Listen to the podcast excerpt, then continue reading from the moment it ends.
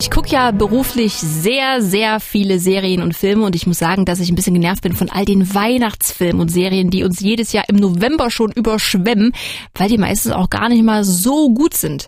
Auf Netflix gibt's am Morgen auch wieder eine neue Weihnachtsserie, die ich aber mal gelungen finde. Über Weihnachten und in der Hauptrolle, in seiner ersten, der Comedian Luke Mockridge. Ich habe mit Luke über die Serie, über Weihnachten, über No-Gos unter Brüdern und das Schauspielern gesprochen. Das Interview, das hat über Videochat äh, stattgefunden Stunden, also nicht wundern, das klingt ein bisschen anders, als wenn er hier direkt im Studio gewesen wäre. Hallo Luke. Hallo, schönen guten Tag. Ja, vielen Dank für diese Serie, die, glaube ich, vielen deutschen Haushalten irgendwie so einen Spiegel vorhält.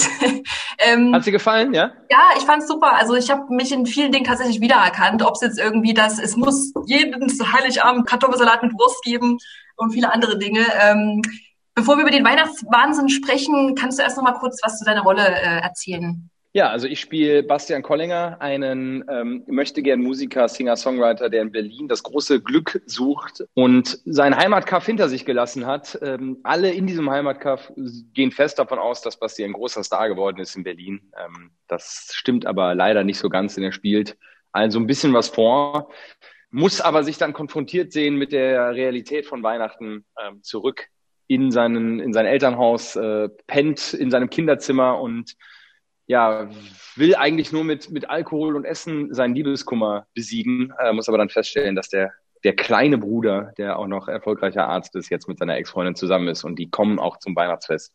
Und äh, ja, das Ganze nimmt dann dramatische Wendungen, ähm, hat aber wahnsinnig viel Herz und ob es ein Happy End hat, ja, das äh, verrate ich an dieser Stelle nicht. Bevor wir über diesen Konflikt sprechen, den du gerade schon angesprochen hast, das war ja deine erste Hauptrolle in der Serie, also als Schauspieler.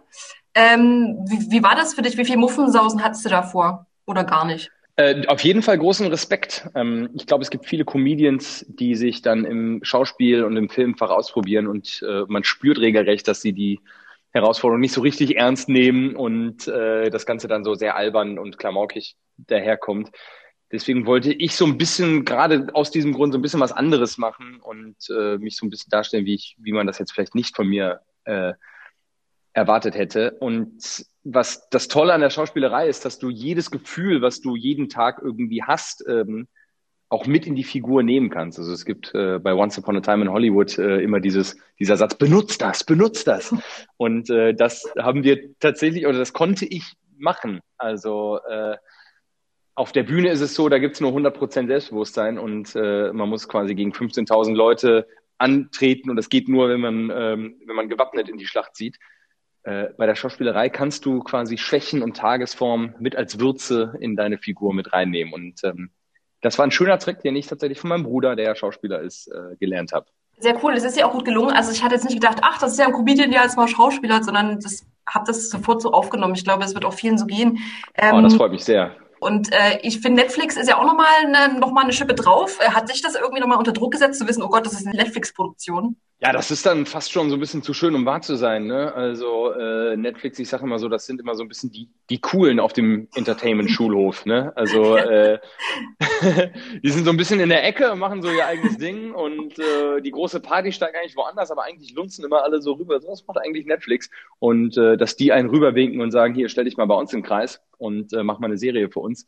Äh, und vor allem mach die so, wie du das selber möchtest. Und ähm, also ich habe die, diese Vision immer gehabt. Ich wollte immer so einen Weihnachtsfilm machen über dieses Nachhausekommen. Also immer über dieses, man hat eigentlich schon sein eigenes Leben und verbringt aber diese drei Tage wieder in seinem Kinderzimmer und rutscht sofort wieder in das kindliche Ich. Und das fand ich als Milieu und als Schauplatz so spannend, weil ich das jedes Jahr aufs Neue erlebe. Jedes Jahr bin ich in Bonn da in meinem Kaff und sitz in dieser Kneipe und denke mir, boah, eigentlich ist das hier alles ein Film.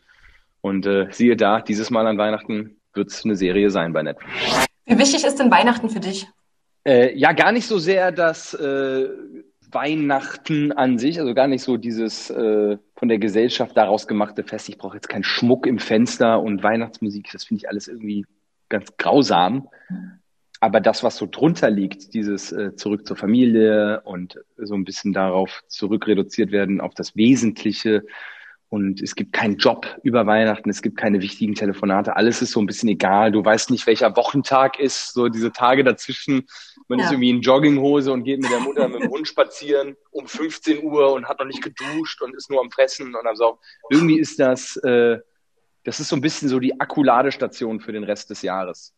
Gibt es bei euch irgendwie eine, eine Tradition zu Weihnachten, irgendwas, was ihr immer macht? Boah, also ganz, ganz viele, weil wir ja, meine Mutter kommt aus Italien, mein Vater aus Kanada und wir leben in Deutschland, deswegen äh, ist das ein so bunter Traditionscocktail, der äh, wahnsinnig einzigartig ist. Aber ich habe hier und da immer so kleine Referenzen äh, auch in der Serie versteckt, die an meine, an meine Tradition erinnern. Das Springen durch den, äh, durch das Tannenbaumnetz, das machen wir mit meinem jüngsten Bruder äh, jedes Jahr, der wird immer da durchgezogen. Das WhatsAppen in der Kirche, das Kinderkrippenspiel, der Priester mit Asthma, das sind alles, wie die, wie die Familien alle heißen, ähm, das sind alles kleine Liebesbriefe und äh, Dankbarkeitsnotizen an meine Kindheit und an meinen Heimatkaff. Wie würdest du denn reagieren, wenn dein Bruder oder einer deiner Brüder mit einer Ex-Freundin von dir auftauchen würde?